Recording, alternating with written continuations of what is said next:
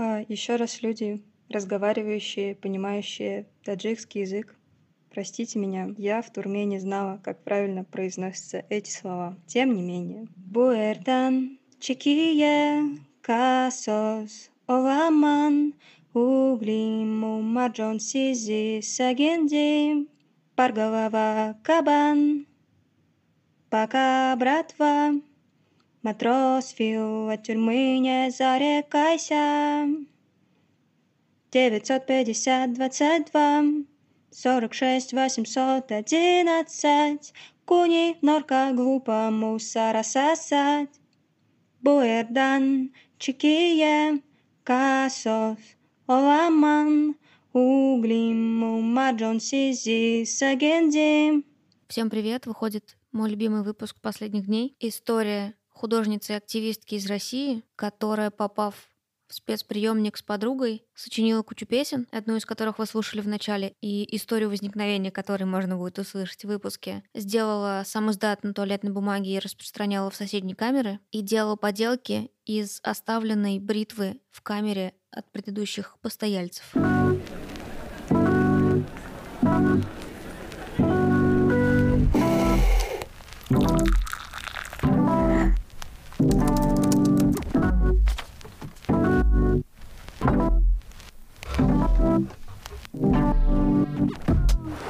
Так, у тебя какой-то очень э, боевик случился с тобой. Ну, он э, такое, типа, что-то среднее между тем, что было э, вот в истории девушки, которую ты уже опубликовала, и Протеевым. Типа, где-то посередине. Сейчас Даша находится в перевалочном пункте, в перевалочной стране своего маршрута, и найти там тихую комнату не удалось, поэтому качество звука будет не очень. И еще кажется, что прямо у Дашиного дома Каждые несколько минут проезжает поезд, и это тоже будет слышно на записи. Получается, с 24 числа я почти каждый день ходила на какие-то на какие-то митинги, которые были в Санкт-Петербурге. Если я не ходила на митинги, это значит, что я делала что-то другое. Например, а, рисовала какие-то иллюстрации, потому что я художница. Я рисовала какие-то иллюстрации, связанные вот с тематикой войны. Либо мы с моими друзьями придумывали какие-то всратые арт-проекты, типа связанные тоже с войной. Мы придумывали очень много смешного и не все смешное сделали, к сожалению. А меня, как и многих, 27 числа на Литейном проспекте, собственно, завинтили. Я пришла в тот день на протест а, с каким-то количеством своих друзей и подруг, а, но они... А, мы как-то все немножечко были не собраны, вот, в плане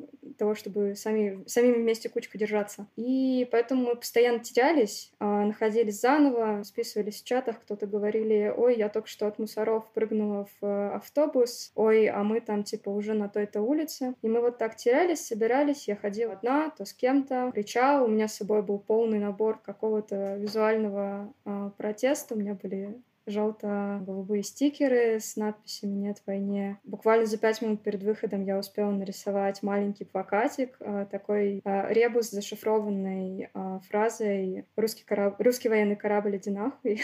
В общем, я периодически его доставала, когда мне казалось, что было безопасно, убирала, когда казалось, что небезопасно, и к моменту, когда я уже была на Литейном, в какой-то момент там уже, собственно, было видно, что приехали все вот эти вот люди в черном, пытаются отрезать толпу.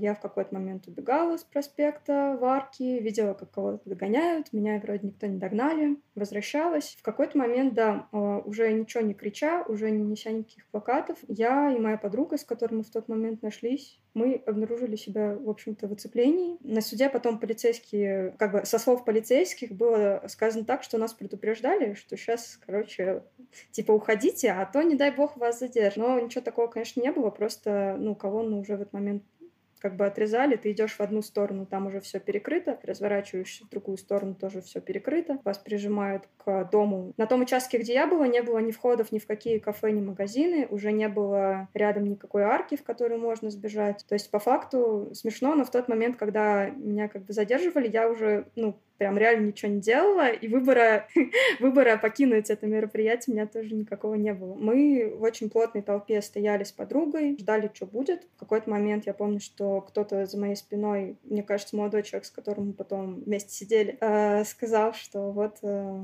типа, пора браться в цепку. Мы все брались в цепку. Рядом было, было какое-то количество людей, которые, как мне кажется, не совсем были готовы к этому. А несколько девушек, которые прям видно было, что им очень страшно, вот, и мы их хватали тоже под руки, пока ничего не соображают. В какой-то момент э, полицейские начали просто по чуть-чуть вот так вот сгребать всю улицу по одному человеку, одного вытянули. А, да, сначала забрали девочек, которых вот, собственно, я и моя подруга держали, потом они потянули мою подругу, а мы с ней, типа, сцепились как кошечки в одну большую сцепку и не отпускали друг друга. Дальше была, мне кажется, очень забавная картина, ну, наверное, со стороны, но изнутри она тоже ощущалась забавным. Вот потом, когда с этой подругой обсуждали этот момент, а, мы решили, что вообще это было крутое ощущение. Когда нас расцепили, мы одновременно интуитивно приняли одно и то же решение, что нам делать. Мы превратились обе в тряпичную куклу. Когда ты полностью обмикаешь и как бы тем самым, ну, как бы вроде не препятствуешь своему сдержанию, но при этом, э, ну, становишься такой водой, которую невозможно вот так вот э, взять в руки, ты утекаешь сквозь пальцы, тебя не пытаются нести четыре вот этих космонавта, а ты как на волнах на них плывешь. Как бы, ну, это было прикольное, в принципе, ощущение. Наверное, чем-то похожее на стейдж-дайвинг.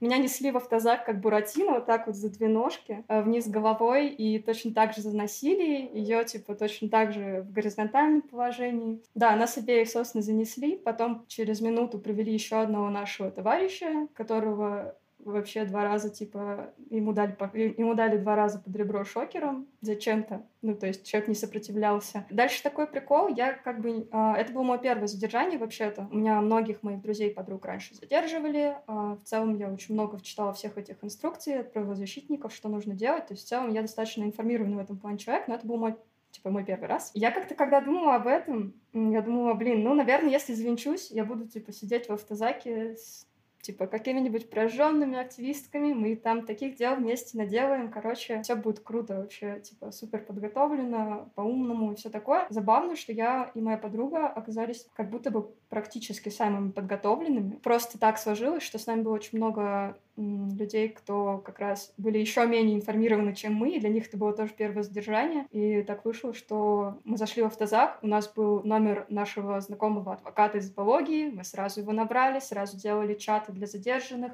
Вот примерно с того момента у меня эмоциональный фон примерно вообще отключился, и он не особо в нормальном режиме работает до нынешнего момента, потому что, ну, типа, есть какая-то тревога, наверное, но каких-то сильных переживаний насчет типа, себя и своей судьбы, я как-то, ну, их просто эмоционально не проживаю, я их особо не испытываю, хотя в голове своей я, типа, осознаю, что там со мной тогда происходило, что сейчас происходит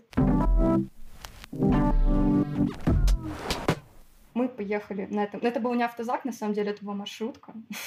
Это даже не пустой автобус, который, на котором нет ничего, совсем ничего, а это была маршрутка, в которой там цена за проезд написана, реклама там и все такое. То есть, ну, вот такой пазик прям типа смешной, такой городской. Вот, нас увезли очень далеко. А половину людей э, высадили где-то в Охте, ну, где-то в том районе. А нас повезли еще дальше. А, я по карте смотрела, мы были где-то рядом с э, станцией Рыжевка, электрички, прям вообще на грани с городом. Вывели, завели в актовый зал. Туда собрались всякие дяденьки, тетеньки какие-то, которые, видимо, должны были с нами общаться. Сразу же так с очень официальным видом заявили нам, что, ну, Сейчас, короче, мы забираем у вас телефоны. Я и мои, мой товарищ, моя подруга, мы, естественно, такие, не, ничего такого, вообще ничего такого не будет. Нет, нет, нет. Вот с этого момента, кажется, ну, мы там вообще стали персонами Нонграта, типа, особенно я и моя подруга, потому что мы очень много сопротивлялись всему, что там происходило. А, то есть э, на отказ отдать телефоны сразу же последовало повышение голоса. Там вообще, на самом деле, в этом отделе в основном... Там какой-то такой очень... Э, мне кажется, может быть каноничный срез вот э, таких э, рядовых полицейских, наверное, потому что по большей части они вот выглядят как просто такие, типа, винтики в системе, грубо говоря, которые э, не представляют собой какое-то глобальное зло, типа, людей, которые, типа, это зло хотят совершать. Они просто делают, что им сказали, они, типа, наблюдают, они злятся, когда ты сопротивляешься, потому что для них ты становишься проблемой, и в этот момент подключают не только свою, ну, какую-то профессиональную идентичность, но и личную, начинают, типа, ругать тебя за то, что вот, а не ехать ли тебе на Донбасс воевать, раз ты такая умная. В общем, да, я и моя подруга сразу отказались отдавать телефоны, мы там начали подключать какие-то свои знания о том, что вот, ну, пока мы там, грубо говоря, не находимся а, вот в этих вот камерах типа обезьянников, мы точно имеем право на телефоны. Ну, собственно, в этот момент типа полицейские принимают решение, что ну окей, тогда, похоже, мы ведем вас туда. была картина, как просто два человека вырывают у меня из рук телефон. Я его не отдаю, они просто у меня его из рук тянут вдвоем, не могут вытянуть, все-таки вырывают. Моя подруга снимает это на видео телефона, который у нее еще не забрали. Вмешался какой-то следователь, который как бы к нам отношения не имел, он там типа мимо проходил, но решил сыграть какую-то свою, э, видимо, посредническую роль в этом конфликте, как, видимо, более обученный человек, типа человек, которого, видимо, научили, что если с людьми разговаривать, они типа как бы сотрудничают лучше. Вот, он начал с нами о чем-то договариваться, и мы его доболтали до того, что типа, чел, если ты дашь позвонить адвокату и спросить, законны ли ваши действия, и он скажет, что законны, да без проблем, мы все сделаем. И он реально нам дал позвонить нашему адвокату. Адвокат сказал, что можно, что нельзя. Ну, типа, про телефон он сказал, что незаконно, но типа, видимо, ничего не поделаешь. Про отпечатки пальцев и э, фотографию он подтвердил наше представление о том, что типа, они не имеют права это сейчас делать. Надо сказать, что, ну, типа, мы это право отстояли до самого конца, но в результате, да, типа, был супер э, такой мрачный и мразный досмотр со стороны нескольких женщин-полицейских, э, которые там, типа, глумились э, как могли, над чем могли, типа, естественно, там сыпали всеми этими про, э, да вот как, типа, они со своей Украиной, да вот посмотри, они какие-то все объебанные. Увидели наши с подругой татуировки, у нас очень смешные татуировки разноцветными буквами «Садомия». И они их, конечно, увидели, и тут же там родилось очень много у них тем для язвительности. То есть там такая процедура, перед тем, как тебя поместить в камеру, там, ну, мне кажется, что это исключительно репрессивный тоже какой-то инструмент. А, тебя раздевают, последовательно, типа, типа осматривают, что у тебя ничего, типа, опасного нет. Убирают шнурки, убирают острые предметы, в камеру нельзя очки, я два, двое суток вообще в линзах ходила. И разрешают оставить только один элемент одежды сверху и снизу. То есть э, в камере очень холодно, на улице очень холодно, э, но можно можно выбрать, типа, ты в футболке или ты э, в толстовке. Ты, типа, в штанах остаешься или ты остаешься в подштанниках. Нас рассадили по отдельным камерам, то есть их было три штуки. Мы сидели вот, в которых были по краям.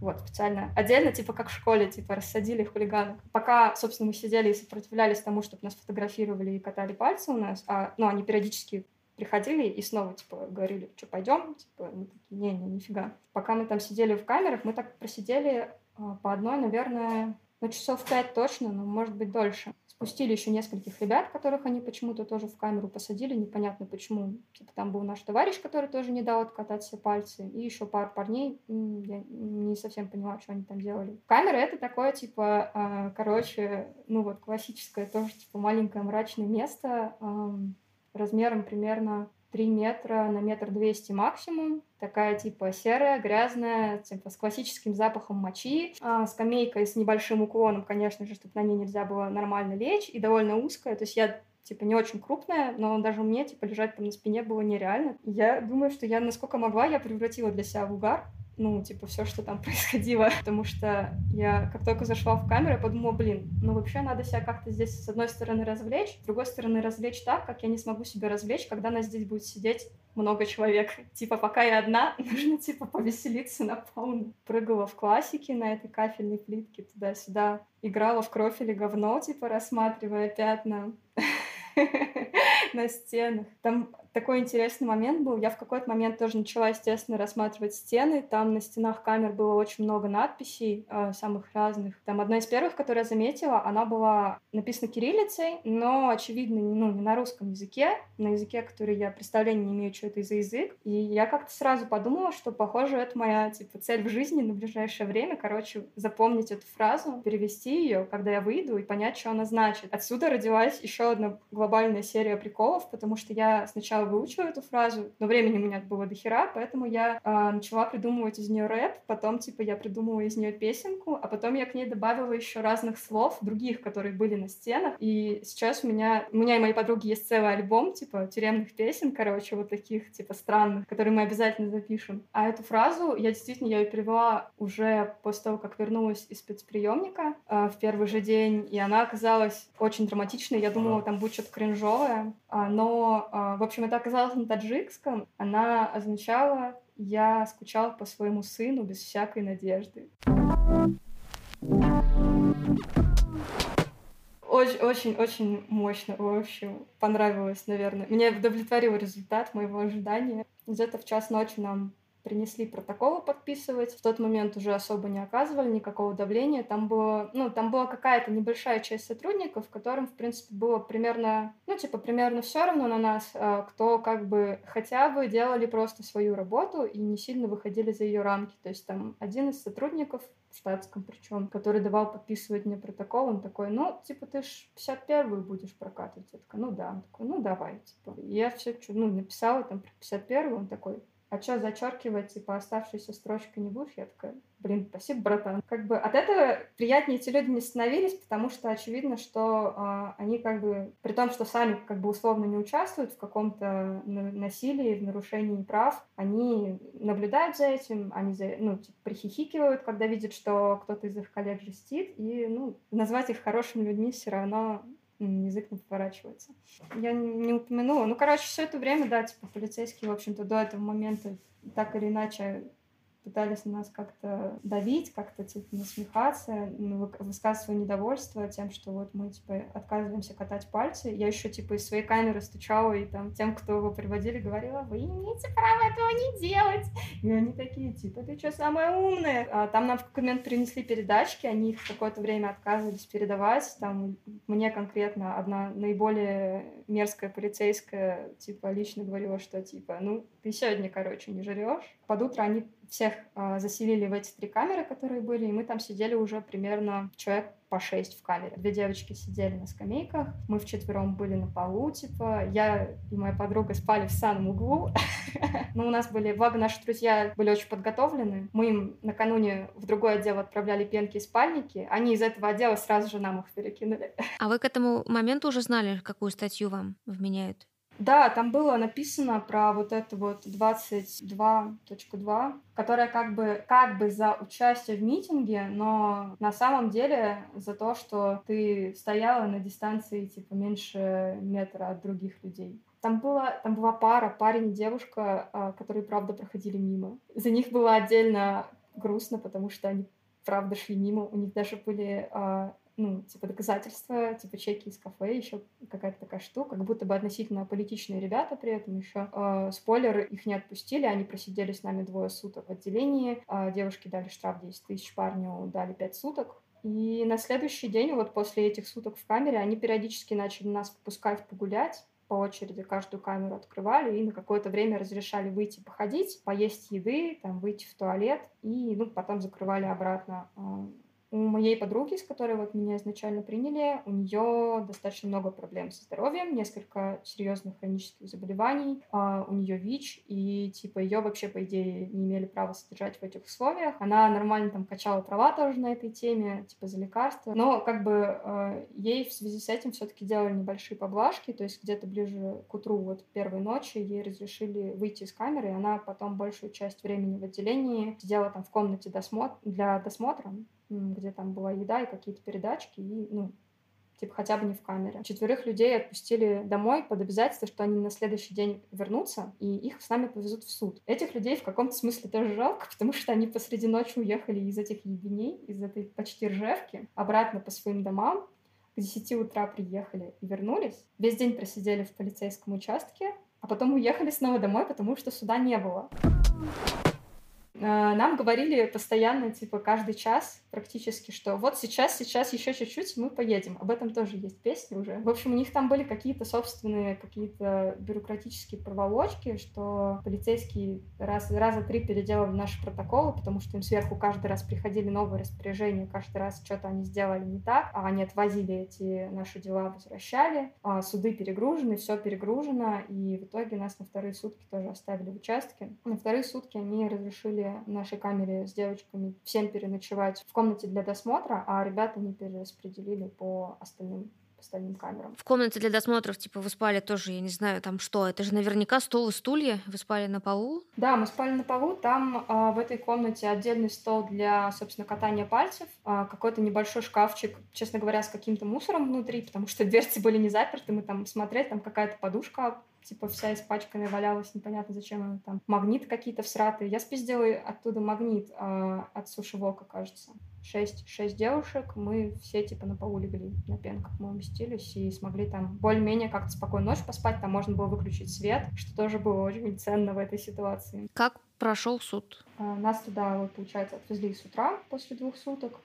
Э, мы приехали, там уже были ребята из другого отдела, с которыми, кстати, нас потом везли в спецприемник из мы были в 26-м отделе полиции, они были в 13-м. Половину этих ребят уже осудили и выдали им, собственно, все вот эти вот приговоры именно о помещении на какое-то количество суток, там на 10, на 5, на 7 в основном. К ним защитницы на тот момент еще не успели. Когда мы приехали, защитниц то еще тоже еще не было. Накануне мы, пока были в отделе, мы, ну, как могли, короче, там изгалялись, чтобы добыть себе телефон. И там сначала был один момент, когда в отделении пришел какой-то несовершеннолетний, несовершеннолетний парень, который сбежал из дома, и у него там какие-то свои дела были. В общем, мы такие, о, чел, что, есть телефон?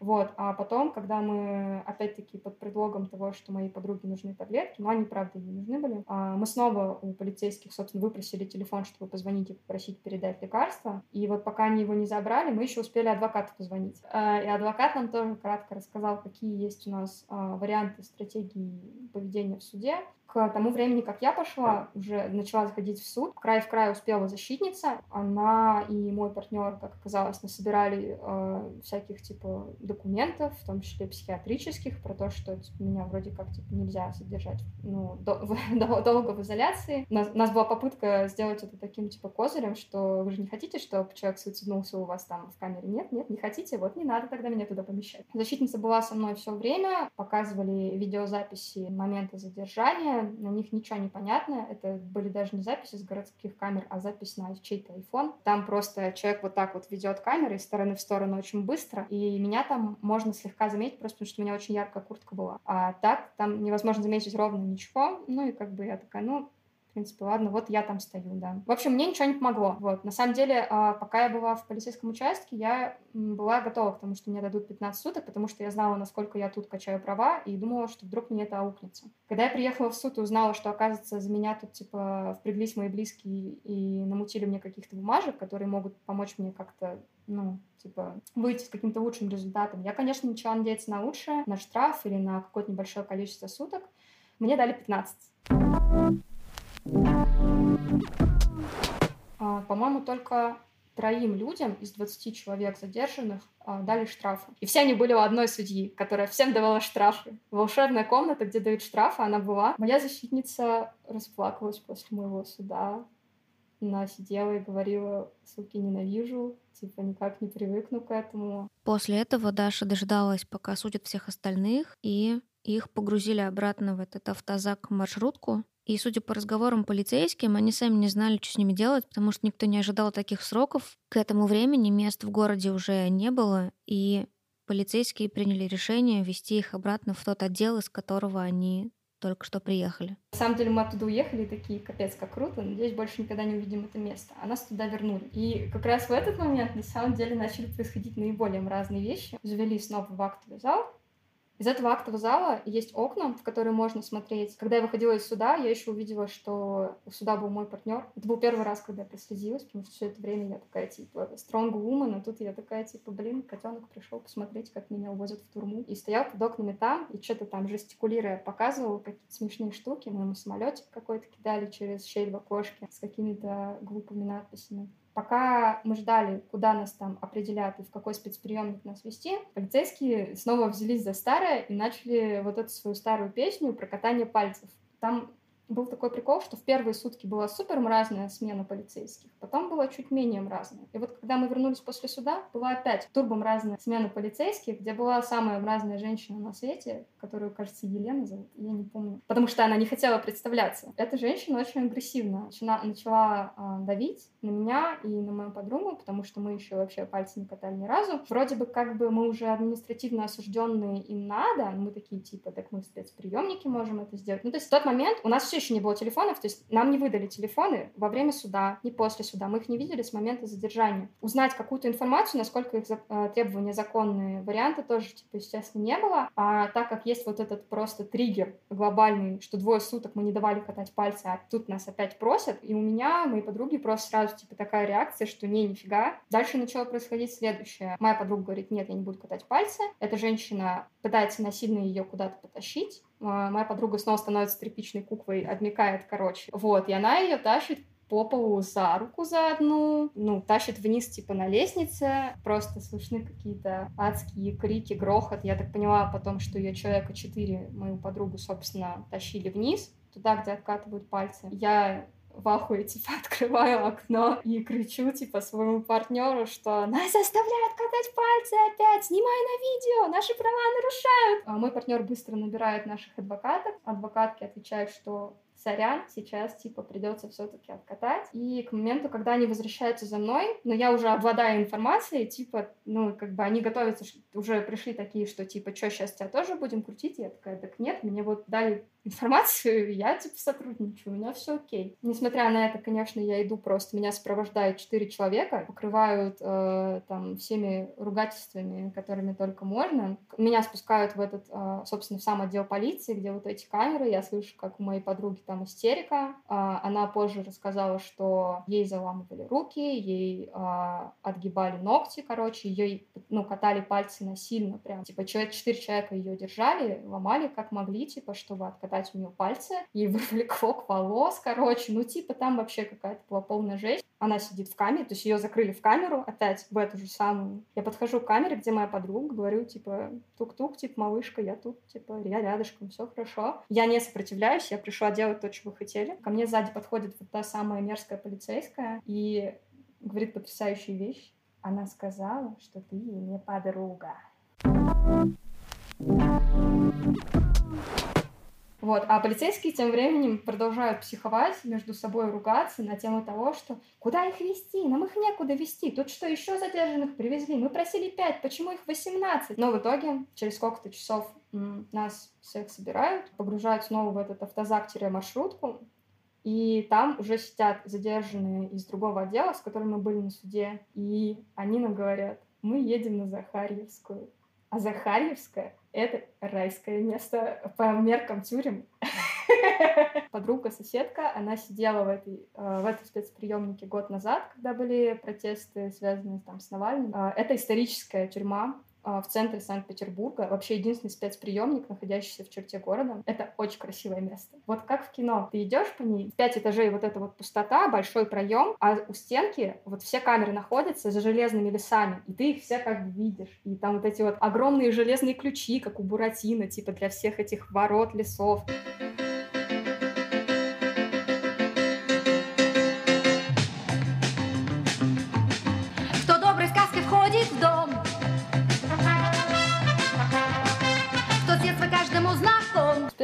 Спецприемнике все было довольно лайтово и смешно. То есть ситуация как бы в целом все равно не смешная, но мы угорали, что типа спецприемник на Захаревской — это фем-дача для бедных. Потому что ты там как в детском лагере, там очень, ну, мягкий режим, ты сидишь там с лучшими женщинами этой планеты, тебе присылают твои друзья классную веганскую еду, ты отдыхаешь, читаешь, типа, какую-нибудь э, Марию Рахманинову, вот, и Васякину. Это те книжки, которые у нас были в камере, которые нам передали. И параллельно с подружкой придумываешь 100 приколов, типа, которые вы потом будете следующие 10 лет рассказывать своим друзьям. Ну, и в спецприемнике, на самом деле, нам никто слова плохого не сказали. То есть там все очень были очень мягкие, такие понимающие тетечки. Оно ощущалось как тяжелое, потому что в этот момент в стране каждый день происходило огромное количество изменений. Мы были от них ну, практически полностью оторваны, то есть новости практически не поступали. То есть когда мы узнавали какие-то новости, это каждый раз, конечно, был шок и тревога. То есть мы вот первый день в спецприемнике с подругой жестко веселись. А, мы попросили нас в одну камеру поселить, они такие, да, класс,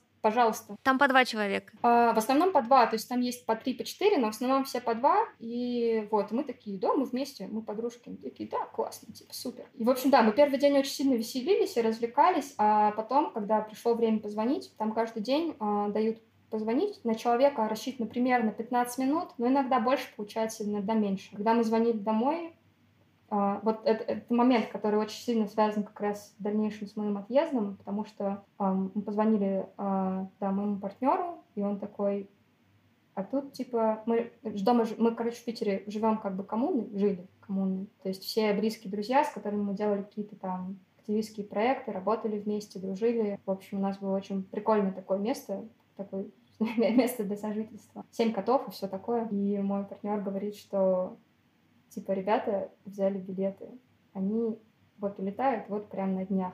Понимаешь, что мы выйдем из спецприемника, и не будет никого, кроме моего партнера. У нас просто не будет дома к этому моменту, и мне кажется, что вот это было одно из самых типа, тяжелых новостей вообще, потому что понятно, что про Украину что-то передавали, про репрессии внутри страны что-то передавали, вот, но вот это вот ощущение именно потери семьи какой-то локальной, которая была, оно было самое такое мрачное. Про спецприемник можно спрошу? Как он вообще выглядит, если ты описала просто полный трэш в том, что было до, а называя детским лагерем, ты говоришь еще и про то, не знаю, как кровать выглядела и как камера выглядела, или только про отношения? Ну, немножко про все, наверное, но ну, ну, не, не совсем. А, камера выглядит так. А, это комната, ну, я не знаю, мне кажется, может быть 8 квадратных метров максимум. Она не очень большая, но там помещается, в нашем случае, двухэтажная кровать. Не у всех она была. Железный столик, вмонтированный в стену, и два таких же, типа, табуретика, вмонтированных в стену. А, маленький железный ящичек, который тоже к стене прикреплен. За кроватью сразу такая кирпичная перегородка, которая отделяет санузел. Там раковина и туалет. Мы были, у нас вообще была блатная хата, мы угорали, что у нас блатная хата, потому что у нас был унитаз. То есть там были люди, у которых, ну, как бы не работал слив, и они типа бутылочкой типа сливали типа в свою дыру все, что нужно слить. У нас был унитаз хороший, новенький, то есть э, сидишь, кайфуешь, типа все у тебя хорошо. Наверху небольшое окно такое узкое, э, евроокно, но за двумя железными решетками решетками, типа снаружи и изнутри. Там просто очень много чего разрешено. Формально, то есть там что-то, наверное, нельзя, но по факту моя соседка курила в камере. У нее была зажигалка. Как только мы зашли в камеру, мы почти сразу нашли там лезвие от бритвы. И оно было вообще не спрятано. И я думаю, блин, вы что, не обыскиваете камеру после того, как людей отсюда выселяете? А они как бы, чтобы нас поместить на Захаревскую, в центр города, они выселили оттуда огромное количество людей, которые, видимо, как мигранты там находились или вроде того. Нам так объяснили. Вот, в первые 15 минут находим лезвие, которое нам очень пригодилось. Мы столько веселых поделок им потом сделали. Просто капец. Дают спальные принадлежности. Заходишь, типа, у тебя там на столике лежат э, зубные щетки, туалет и, и что-то еще. Ну, типа, отель две звезды. Еду приносят в камеру три раза в день. А, вообще почти все, всеми а, такими бытовыми задачами занимаются такие же заключенные, кому просто было скучно, и они такие, типа, мы хотим волонтерить. И вот они весь день ходят, разносят кипяток, приносят еду, тетрадки на подпись, где ты расписываешь, что тебя водили гулять, что тебя покормили, и приносят передачки. И как бы с сотрудниками, которые там непосредственно работают, на самом деле мы почти не контактировали. Когда контактировали, это было как-то абсолютно безобидно. А я успела два раза сходить в душ, и это происходит так. Тебе просто в камеру стучится сотрудник, говорит, что, типа, мыться пойдете? Вы такие, да, пойдем. Ты выходишь из своей камеры, на своем этаже, тебя открывают вот этим волшебным, смешным, железным, огромным ключом вот эту вот решеточку, которая ограждает этаж, и говорят, ну, короче, ты спускайся вниз по лестнице, потом ты, короче, иди вот туда, туда, туда, там увидишь полотенце повязано, вот ты около него налево сворачивай, там душ. И ты, типа, идешь одна, тебя никто не конвоирует. Вот, заходишь в душ, моешься там, ну, типа, тебя никто не пасет, не стережет, сколько ты там времени. Все, что надо, делаешь. Одеваешься и сама возвращаешься обратно. При этом я знаю, что там, а, ну, ко многим людям, у которых какие-то специфические ситуации были, тоже очень лояльно относились. Например, нас выводили на прогулки, часовая прогулка раз в день, по идее, положена. Там, ну, отдельно как бы мужчины, в кавычках, отдельно женщины. Кучки в кавычках женщины, там было несколько иров, и они, рас... ну, один из них рассказывал, что ему даже разрешили отдельно помыться от всех, в душ сходить, ну, довольно быстро. Понятно, что по каким-то общечеловеческим стандартам нормальности это какая-то хуйня, это должно быть базой, но по уровню, наверное, российской тюрьмы это что-то милое. А на прогулке ты встречаешься с кучей, типа, короче, прикольных людей, и вы угораете, обмениваетесь всякими вещами, которые у вас есть, там, настолками, едой, книжками, мы с моей подругой давали концерты своих песен, которые мы придумали. Потом в какой-то момент мы начали делать зины на туалетной бумаге, обмениваться через камеры и делать всякие смешные поделки. Мы нарисовали на сосиски лицо и передали нашему другу. Довольно весело проводили время, и мрака вносила, наверное, понимание того, что за пределами этого какая-то дичь. Мы здесь и здесь относительно спокойно, а, в том числе потому, что мы не можем больше смотреть вот эти новости целыми днями, и от этого уровень тревоги немного снизился. Ты выходила уже прям понимая, что ты выходишь с планом уехать в течение пары дней, или ты выходила, думая о том, что об этом надо будет подумать? А, я выходила с тем, с думая, что об этом надо будет подумать, потому что еще 24 числа я вспомнила одну печальную вещь то, что у меня кончается загран. И вообще Даша думала, что вот пока она сидит здесь, можно не отвечать на этот вопрос про отъезд, и пока нужно будет делать новый загран. Им, конечно, предстояла апелляция, но они ни на что не рассчитывали. И они думали, что ее подругу, у которой ВИЧ, как раз-таки должны отпустить пораньше, а Даше точно придется отсидеть все 15 суток. Но они поехали на суд, и там случилась неожиданность. И мне говорят, изменить с 15 суток на 7. Короче, большую часть тех, с кем я приехала, всем посокращали сроки ровно настолько, чтобы примерно к 6 марта, когда снова будут митинги, камеры были свободны. Я приехала домой, и с этого момента мы все постоянно убирали телефоны во время разговоров, особенно мой, потому что он был включен, когда я э, получила его обратно. Когда Даша вернулась домой, ей рассказали новости, рассказали, что происходило последние недели, и до этого они вообще в этой квартире часто обсуждали с друзьями какие-то перспективы оставаться в России или уезжать из нее и что делать. И до этого ответ всегда был нет. Всегда они договаривались до того, что в основном хотят здесь оставаться. Но в этот раз все ощущалось по-другому. А, я вообще всегда была человеком, который, ну, то есть мне сложно было представить, что я уезжаю из России даже под каким-то хорошим предлогом, типа там учиться, жить лучшую жизнь. Для меня это прям очень сильно связано с какой-то моей, ну, ну с моим внутренним самоощущением, что в России хуёво, но я хочу, типа, жить здесь и делать так, чтобы здесь было чуть лучше. И мой партнер, он все время очень хотел уехать из России, и он очень тревожный человек, он все эти дни в Петербурге вздрагивал просто от каждого звука. И в таком состоянии партнер просто взял и купил билеты в Армению, очень дорогие и достаточно неожиданно. Типа мы уедем, а там посмотрим. Вот, и я к своему удивлению с ним согласилась. Я слушала то, что ты описывала про свой отъезд, и я на самом деле очень это понимаю. Получается, я вышла, и э, было пять дней до того, ну, до вылета. Пока меня не было, мой партнер почистил мои соцсети, закрыл, короче, их насколько можно было. А ребята всю квартиру готовили к обыскам, убирали всю какую-то литературу, которая может быть подозрительной, все, что могли, убирали. И вот все это время э, я ничего не делала в интернете.